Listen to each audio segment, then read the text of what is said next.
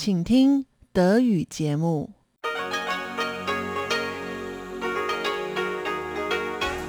Hier ist Radio Taiwan International. Zum 30-minütigen deutschsprachigen Programm von Radio Taiwan International begrüßt sie Eva Trindl. Folgendes haben wir heute am Dienstag, dem 15. Juni 2021 im Programm. Zuerst die Nachrichten des Tages.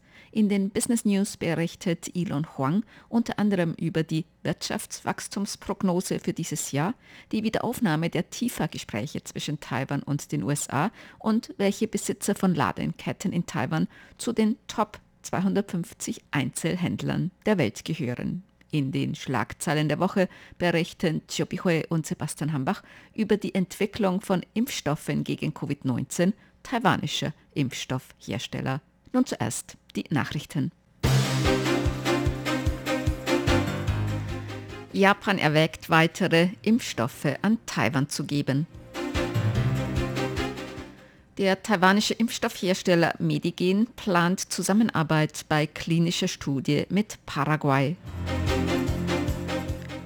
Und gemäß dem Gesundheitsminister ist ein rückläufiger Trend bei den Covid-19-Infektionszahlen zu erkennen.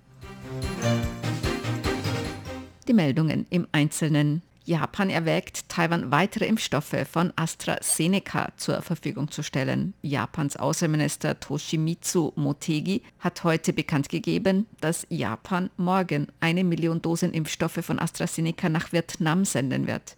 Japan erwäge außerdem in Zukunft zusätzliche Impfstoffe an Vietnam und Taiwan zu geben. Außerdem plane Japan Anfang Juli Impfstoffspenden an Indonesien, Malaysia, die Philippinen und Thailand. Taiwan erhielt bereits Anfang Juni 1,25 Millionen Dosen Impfstoff von AstraZeneca aus Japan. Über mögliche weitere Impfstoffspenden aus Japan sagte Taiwans Außenamtssprecherin Joanne O oh heute, das Außenministerium dankt der japanischen Regierung dafür, weitere Unterstützung für Taiwan zu erwägen. Wir werden weiterhin in engem Kontakt mit Japan bleiben. Wir hoffen, dass möglichst bald Impfstoffe in Taiwan eintreffen werden. Taiwan hat heute mit den Impfstoffen aus Japan mit der Massenimpfung alter Menschen gegen Covid-19 begonnen. Der taiwanische Impfstoffhersteller Medigen plant eine Zusammenarbeit mit Paraguay bei klinischen Studien der Phase 3. Taiwans Außenministerium begrüßt die Zusammenarbeit taiwanischer Impfstoffhersteller mit diplomatischen Verbündeten, wie Taiwans Außenamtssprecherin Joanne O heute als Reaktion auf entsprechende Medienberichte sagte, plane Taiwans Impfstoffhersteller Medigen bei der klinischen Studie Phase 3 eines Impfstoffes gegen Covid-19 mit der Medizinischen Fakultät der Nationalen Universität Asunción zusammenzuarbeiten. Unsere Regierung ermutigt taiwanische Unternehmen immer, den Austausch und die Kooperation mit diplomatischen Verbündeten zu stärken. Das Außenministerium sieht eine Zusammenarbeit zwischen dem Unternehmen Medigen mit der Medizinischen Fakultät der Universität Asunción in Paraguay optimistisch entgegen. Wir werden auch weiterhin die notwendige Unterstützung leisten. Wenn taiwanische Impfstoffe eine Notzulassung erhielten, sei Taiwan auch bereit, diese Impfstoffe mit diplomatischen Verbündeten zu teilen, so Außenamtssprecherin Joanne O. Die Covid-19-Infektionszahlen sind weiter rückläufig. Das Epidemie-Kommandozentrum hat heute 132 lokale Covid-19-Infektionen gemeldet. Das ist der dritte Tag in Folge mit weniger als 200 lokalen Neuinfektionen. Dies sei ein positiver Trend, so Gesundheitsminister Chen Shih-chung auf der heutigen Pressekonferenz. Sowohl vom Tag der Testung als auch vom Tag der Erkrankung gesehen ist ein gewisser Rückgang zu erkennen. Doch man kann von den Infektionszahlen der vergangenen Tage noch nicht sicher sein. Doch im Großen und Ganzen sieht es danach aus, dass der Trend eher in eine positive Richtung geht. Doch man kann sich nicht entspannen und muss weiter aufmerksam bleiben. Gesundheitsminister Chen sagte außerdem, es sei nicht auszuschließen, die Epidemiewarnstufe für manche Städte und Landkreise zu senken. Das Expertenteam werde die Situation weiter analysieren und beraten. Bis 28. Juni gilt in ganz Taiwan Epidemie-Warnstufe 3. Die meisten Infektionsfälle wurden wieder aus dem Großraum Taipei gemeldet, mit 65 in New Taipei City und 26 in Taipei City. Der Landkreis Miaoli meldete 18 und die Stadt Taoyuan 12 Fälle. Insgesamt bestätigte das Epidemie-Kommandozentrum heute 135 Neuinfektionen sowie acht neue Todesfälle. Die drei importierten Corona-Infektionen wurden bei Einreisenden aus Indonesien und Peru festgestellt. Von den 11.722 vom 11. Mai bis 17. Juni bestätigten Fällen sind bereits 6.188 aus der Isolation entlassen. Das sind 52,8 Prozent. Insgesamt wurden in Taiwan seit Beginn der Covid-19-Pandemie 13.241 SARS-Coronavirus-2-Infektionen laborbestätigt. Bei mehr als 12.000 handelt es sich um einheimische Ansteckungen. 460 Infizierte sind gestorben. Das Parlament hat heute einen neuen Corona-Sonderetat in erster Lesung gebilligt der vierte Corona-Sonderetat in Höhe von 260 Milliarden Taiwan-Dollar, umgerechnet rund 7,7 Milliarden Euro, enthält unter anderem Unterstützung für von der Corona-Krise betroffene Unternehmen und für Familien mit Kindern. Das Paket soll durch Neuaufnahme von Schulden finanziert werden. Die Überprüfung des Etatentwurfs war in Sondersitzungen von den jeweiligen Ausschüssen im Parlament überprüft worden. Das Parlament soll am Freitag in dritter Lesung über das neue Corona-Paket entscheiden. Die Architektin Wang Qiuhua ist gestern im Alter von 96 Jahren verstorben. Wang Qiuhua ist bekannt für ihre Entwürfe moderner öffentlicher Bibliotheken in Taiwan. Deshalb wird sie auch als Mutter der Bibliotheken Taiwans bezeichnet. Kulturminister Li Yongde hat der Familie Wangs kondoliert. Der Kulturminister würdigte die fast sechs Jahrzehnte lange Tätigkeit Wangs in der Architektur. Sie habe humanistische Ideale in ihre Arbeit eingebracht, in der Überzeugung, dass Gebäude zum gesellschaftlichen Wohlergehen beitragen sollen, so Li. Die Architektin Wang Jiuhua wurde in Peking geboren. Sie ging später in die USA, wo sie weiter studierte und für den Architekten und Stadtplaner Percival Goodman arbeitete. Ende der 1970er Jahre kam sie nach Taiwan, wo sie als Architektin tätig war und lehrte. Wang Qiuhua erstellte die Entwürfe für mehrere moderne öffentliche Bibliotheken in Taiwan, die ein Design der Offenheit und offenen Zugang zu den Gebäuden betonte. Wang erhielt im Jahr 2003 den Preis für hervorragende Architekten und im Jahr 2020 den Nationalen Kunstpreis.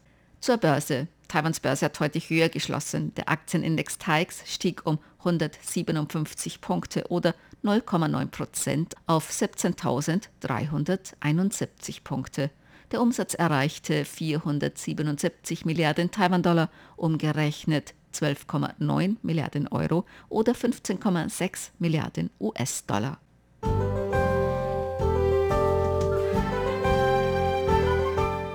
Das Wetter. Heute war es taiwanweit teils sonnig, teils bewölkt. In Zentral- und Südtaiwan gab es örtlich Regenschauer bei Temperaturen bis 34 Grad Celsius. In Südost-Taiwan stiegen die Temperaturen bis 36 Grad. Die Aussichten für morgen, Mittwoch. Im Norden viel Sonne bei Temperaturen bis 36 Grad. In Mittel- und Südtaiwan teils sonnig, teils bewölkt mit örtlichen Regenschauern und Gewittern bei Temperaturen bis 34 Grad Celsius.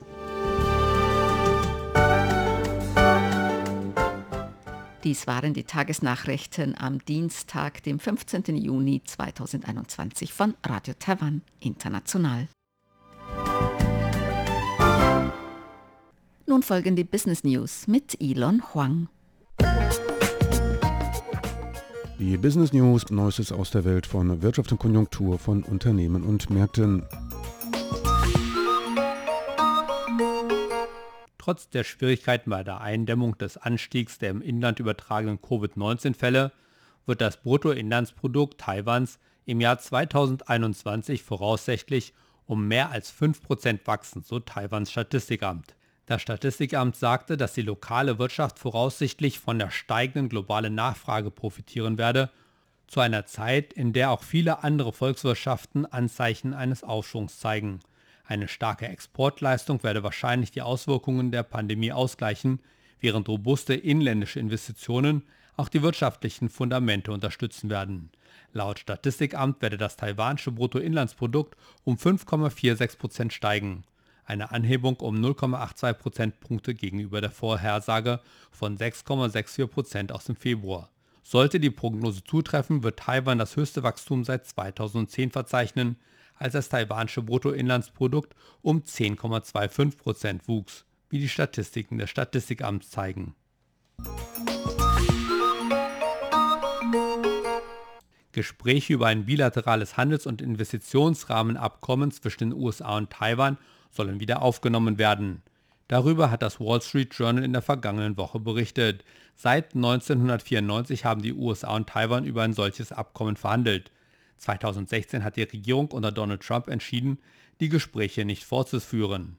Der Bericht des Wall Street Journals bezieht sich auf einen Kommentar des US-Außenministers Anthony Blinken im US-Repräsentantenhaus in der vergangenen Woche über die Wiederaufnahme der Gespräche.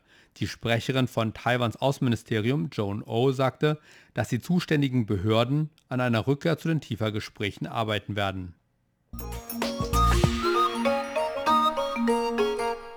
Wie die japanische Zeitung Nikkei berichtete, erwägt das taiwanische Halbleiterunternehmen Taiwan Semiconductor Manufacturing Company den Bau einer Fabrik in der Präfektur Kumamoto auf der Insel Kyushu in Japan. Es wäre TSMCs erste Fabrik in Japan. Wie Nikkei berichtete, plant Japan eine Wiederbelebung seines Halbleitersektors. Da TSMC über sehr fortgeschrittene Halbleitertechnologie verfügt, wäre eine lokale Fabrik eine Hilfe für die japanische Industrie. Die Fabrik ist als Joint Venture zwischen TSMC, Sony und weiteren Gesellschaftern im Gespräch. TSMC ist der größte Chip-Auftragsfertiger der Welt. Etwa 65% des globalen Halbleiterumsatzes werden in Taiwans Chipfabriken erwirtschaftet. Das durchschnittliche Gehalt der Angestellten in börsennotierten Firmen stieg letztes Jahr im Vergleich zum Vorjahr um 4% auf 967.021 Taiwan-Dollar, umgerechnet nicht ganz 29.000 Euro. Damit übertraf die durchschnittliche Gehaltsentwicklung das Wachstum von Taiwans Wirtschaft, das fast 3% betrug. Allerdings bot die Firma mit dem höchsten Durchschnittsgehalt 12,5 mal mehr als die mit dem niedrigsten. Das deutet auf ein sehr ungleichmäßiges Gehaltswachstum in Taiwan hin, so die taiwanische Börse. Immerhin war der Prozentsatz niedriger als der Unterschied von 15,8% im Jahr 2019. Bei der Umfrage umfassten die Löhne sowohl Grundgehalt, Überstundenvergütung, Boni als auch Vergütungen, sagte die taiwanische Börse. Foxconn verzeichnete im vergangenen Jahr einen durchschnittlichen Jahreslohn von 4,19 Millionen Taiwan-Dollar und beschäftigt 171 Mitarbeiter. Damit belegte das Unternehmen den ersten Platz unter allen 875 einer taiwanischen Börse notierten Unternehmen und stieg um 21,2 Prozent gegenüber dem Durchschnitt von 3,45 Millionen Taiwan-Dollar im Jahr 2019. Die Eigentümer der taiwanischen 7-Eleven-Filialen und der Supermarktkette PX Mart haben es auf eine Liste der 250 größten Einzelhändler der Welt geschafft. Dies geht aus dem Deloitte-Bericht Global Powers of Retailing 2021 hervor, der einen wirtschaftlichen Ausblick gibt und die 50 am schnellsten wachsenden Einzelhändler hervorhebt. Die President Chain Corporation, zu der die taiwanischen 7-Elevens gehören, erzielte im Geschäftsjahr 2019, das im Juni 2020 endete, einen Umsatz von 7,55 Milliarden US-Dollar. Es belegte den 142. Platz und ist seit sieben Jahren in Folge auf der Liste. PXMart, das von Chanlian Enterprise Corporation betrieben wird, taucht in der Liste der weltweit größten Einzelhändler auf Rang 247 auf. Mit einem Umsatz von 4,07 Milliarden US-Dollar tauchte das Unternehmen zum ersten Mal in der Rangliste auf. Das waren die Business News mit Elon Huang.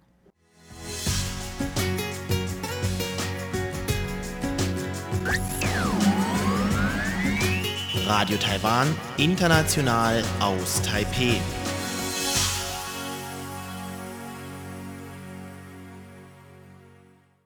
Nun geht es weiter mit den Schlagzeilen der Woche mit Hui und Sebastian Hambach.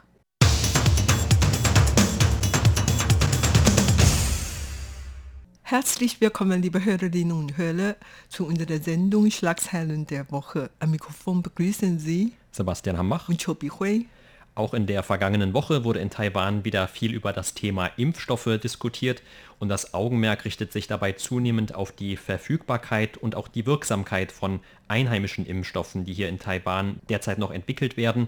Die Regierung hatte bereits Ende Mai angekündigt, insgesamt 10 Millionen Impfstoffdosen von zwei taiwanischen Unternehmen gekauft zu haben, die jeweils einen eigenen Impfstoffkandidaten entwickeln, mit Aussicht auf den Kauf von 10 Millionen weiteren Impfstoffdosen im Verlauf dieses Jahres. Das Problem dabei ist jedoch, dass diese beiden Impfstoffkandidaten noch nicht alle Phasen klinischer Tests abgeschlossen haben. Das heißt, es fehlen vor allem noch jegliche Ergebnisse bisher von Phase 3 Tests, an denen erst eine große Anzahl von Versuchspersonen beteiligt ist. Und trotzdem möchte die Regierung möglichst bald eine Notfallzulassung für die Impfstoffe erreichen, da Taiwan seit Mitte Mai mit dem schwersten Covid-19-Ausbruch seit Beginn der Pandemie zu kämpfen hat und da Impfstoffe aus dem Ausland bisher nur schleppend nach Taiwan geliefert wurden und bis heute sind nur etwa 3,5 Prozent der Bevölkerung Taiwans einmal geimpft worden. Doch gerade wegen dieser Schnelligkeit, mit der jetzt alles geschehen soll, gibt es auch sehr viel Kritik an dem Vorgehen und Bedenken vor allem zur Wirksamkeit der Impfstoffe.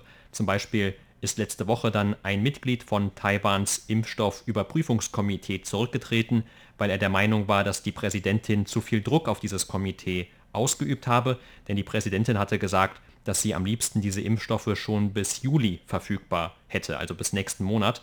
Und der Gesundheitsminister Chen Shih-chung hat gesagt, dass das jetzige Ziel lautet, dass bis Oktober 60 Prozent von Taiwans 23,5 Millionen Bevölkerung geimpft werden sollen, also zumindest einmal.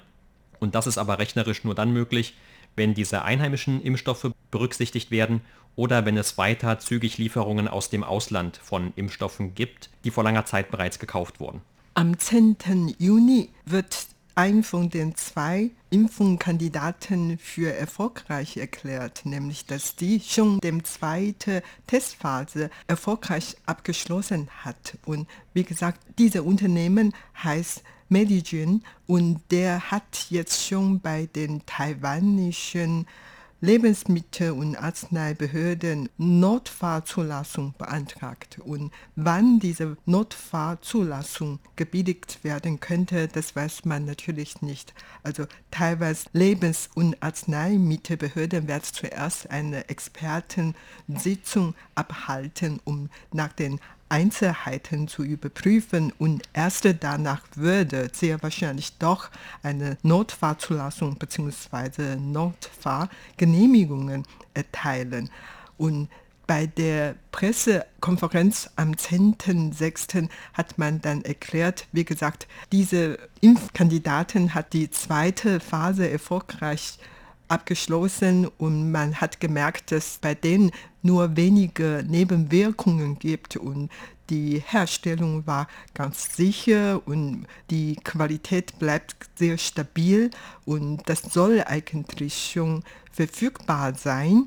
Allerdings, wie gesagt, diese Kandidat hat noch keine dritte Testphase unternommen und werden wahrscheinlich auch in Zukunft keine dritte Testphase beginnen, weil, wie gesagt, in Taiwan hat man nicht so viele Erkrankungen und auch wenn man diese Testphase im Ausland unternehmen möchte, dann muss der Arzneimittelunternehmen dafür sehr viel Geld investieren. Und so viel Geld hat man eigentlich nicht geplant. Insofern, ob das möglich ist, dass die taiwanische Regierung nur unter jetziger Stand dann diesen Arzneimittelunternehmen eine vorläufige, eine Notfahrgenehmigung erteilen würden, das weiß man nicht. Aber weil die Präsidentin Tsai Ing-wen schon von vornherein erklärte hatte, dass sie nur einheimische Impfstoff nehmen möchte. Und daher der Druck ist da. Und vor allen Dingen, die Regierung hat angekündigt,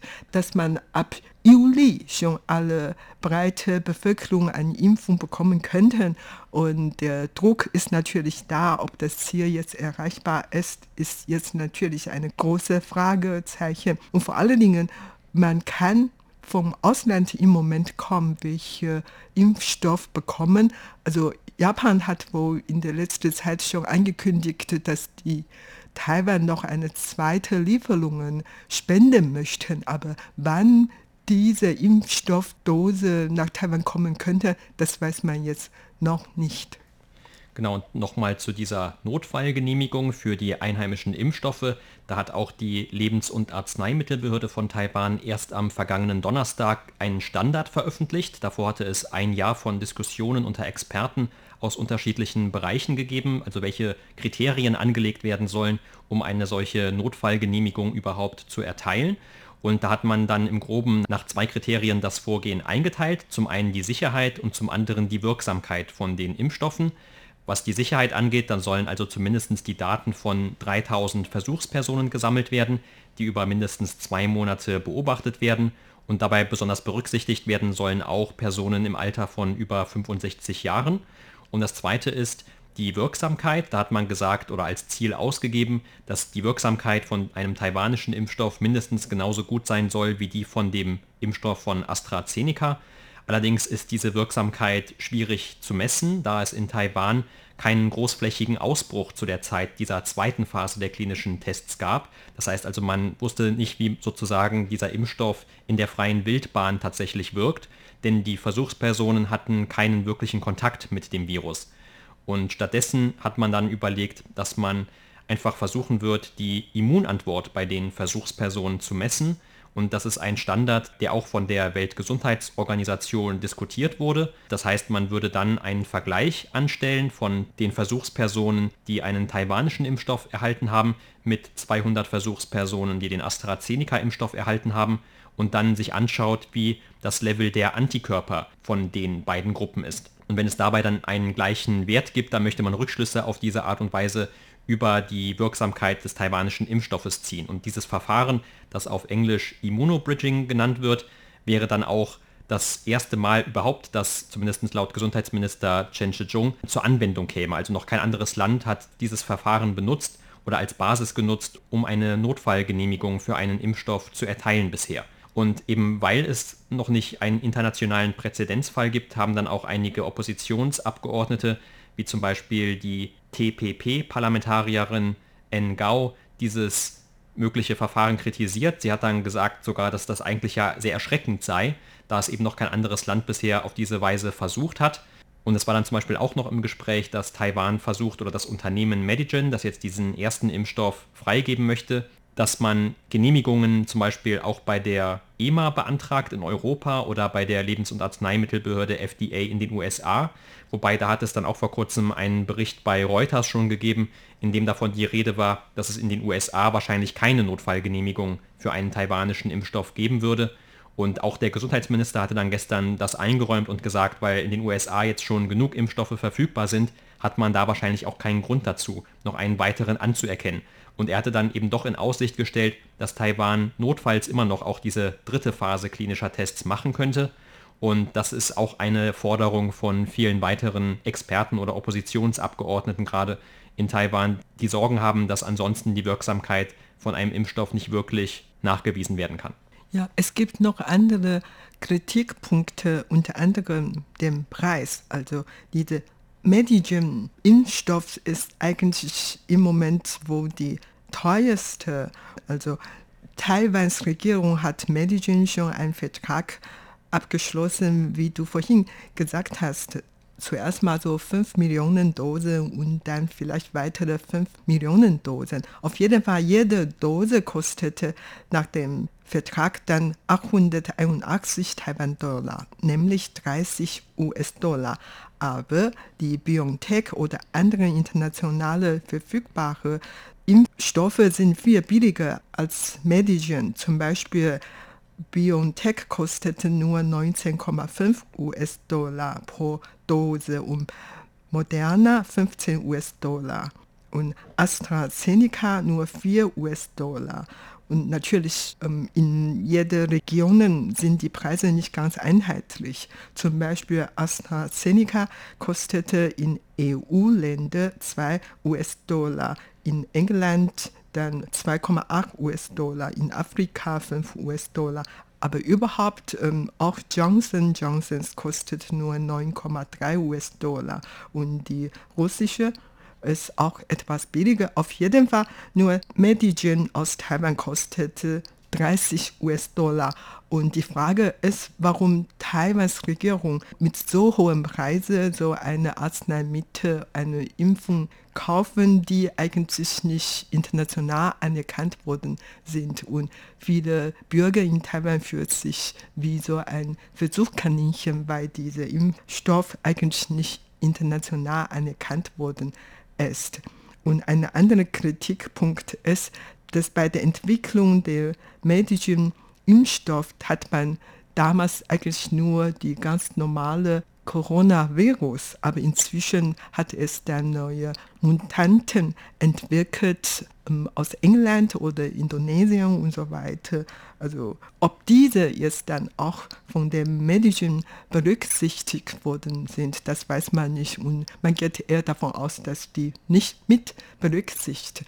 Also daher ähm, die ganz einfache Logik ist, wenn jetzt international schon so viel anerkannten, gut verfügbare Impfstoff gibt, warum sollte man sich seine eigene entwickeln und die vielleicht noch etwas rückständig sind. Und natürlich, man versteht schon, dass die Regierung die eigene Impfstoff Industrie unterstützen, fördern möchte. Aber auf der anderen Seite, das geht eigentlich um äh, Menschenleben und vielleicht soll die Regierung etwas anderes unternehmen. Die Frage ist natürlich jetzt, wie gesagt, man kann jetzt kaum noch welche Impfstoff aus Ausland bekommen. Insofern, das ist jetzt wirklich eine große Herausforderung für die jetzige Regierung in Taiwan. Ja, und diese Diskussion über die Wirksamkeit oder über die Akzeptanz der Impfstoffe, das ist nicht nur eine, die geführt wird unter Experten oder Politikern, sondern auch werden einige Umfragen dazu veröffentlicht, zum Beispiel eine Umfrage, die von der Taiwan Volkspartei, also TPP, in Auftrag gegeben wurde. Daraus geht hervor, dass nur eine sehr geringe Anzahl von etwas über 28 Prozent der Befragten überhaupt gewillt wären, einen einheimischen Impfstoff zu nehmen, wenn er nicht von der Weltgesundheitsorganisation der EMA oder eben der US-Lebens- und Arzneimittelbehörde anerkannt ist. Also hier besteht noch eine große Vertrauenslücke und das ist dann wohl auch, wie diese Umfrage zeigt, über die Parteigrenzen hinweg so. Und auf der anderen Seite hat dann auch nochmal diese Umfrage gezeigt, dass über 60 Prozent der Befragten nicht einverstanden sind mit der bisherigen Vorgehensweise der Regierung in der Art und Weise, wie sie die Impfstoffe aus dem Ausland beschafft hat. Also immer noch lautet der Vorwurf, dass Taiwan hier zu langsam vorgegangen sei. Und das ist natürlich dann auch noch immer wieder ein Punkt, den die Regierung besonders beachten möchte, denn es geht ja auch immer dann um das Vertrauen der Wähler vielleicht bei der nächsten Wahl. Aber hier zeigt eben, dass es in der Bevölkerung immer noch sehr große Vorbehalte gibt, also sowohl was die bisherige Impfpolitik angeht, als auch was diese mögliche Beschaffung und Entwicklung von eigenen einheimischen Impfstoffen innerhalb Taiwans angeht. Aber einen Fortschritt hat man jetzt in Taiwan auch gemacht und zwar ab heute dürfen die Menschen über 85 Jahren alt dann eine AstraZeneca-Impfstoff bekommen. Und viele ältere Leute mit ihren Kindern oder mit ihren ausländischen Pflegerinnen sind jetzt unterwegs und können ab heute, wie gesagt, Impfstoff bekommen und darüber freut man sich schon einigermaßen. Das heißt, ähm, wenn die älteren Leute jetzt schon ähm, geschützt worden sind, dann könnte die Schäden etwas begrenzen. Und das war's für heute in unserer Sendung Schlagzeilen der Woche. Vielen Dank für das Zuhören. Am Mikrofon waren Sebastian Hambach und Chobi Hui.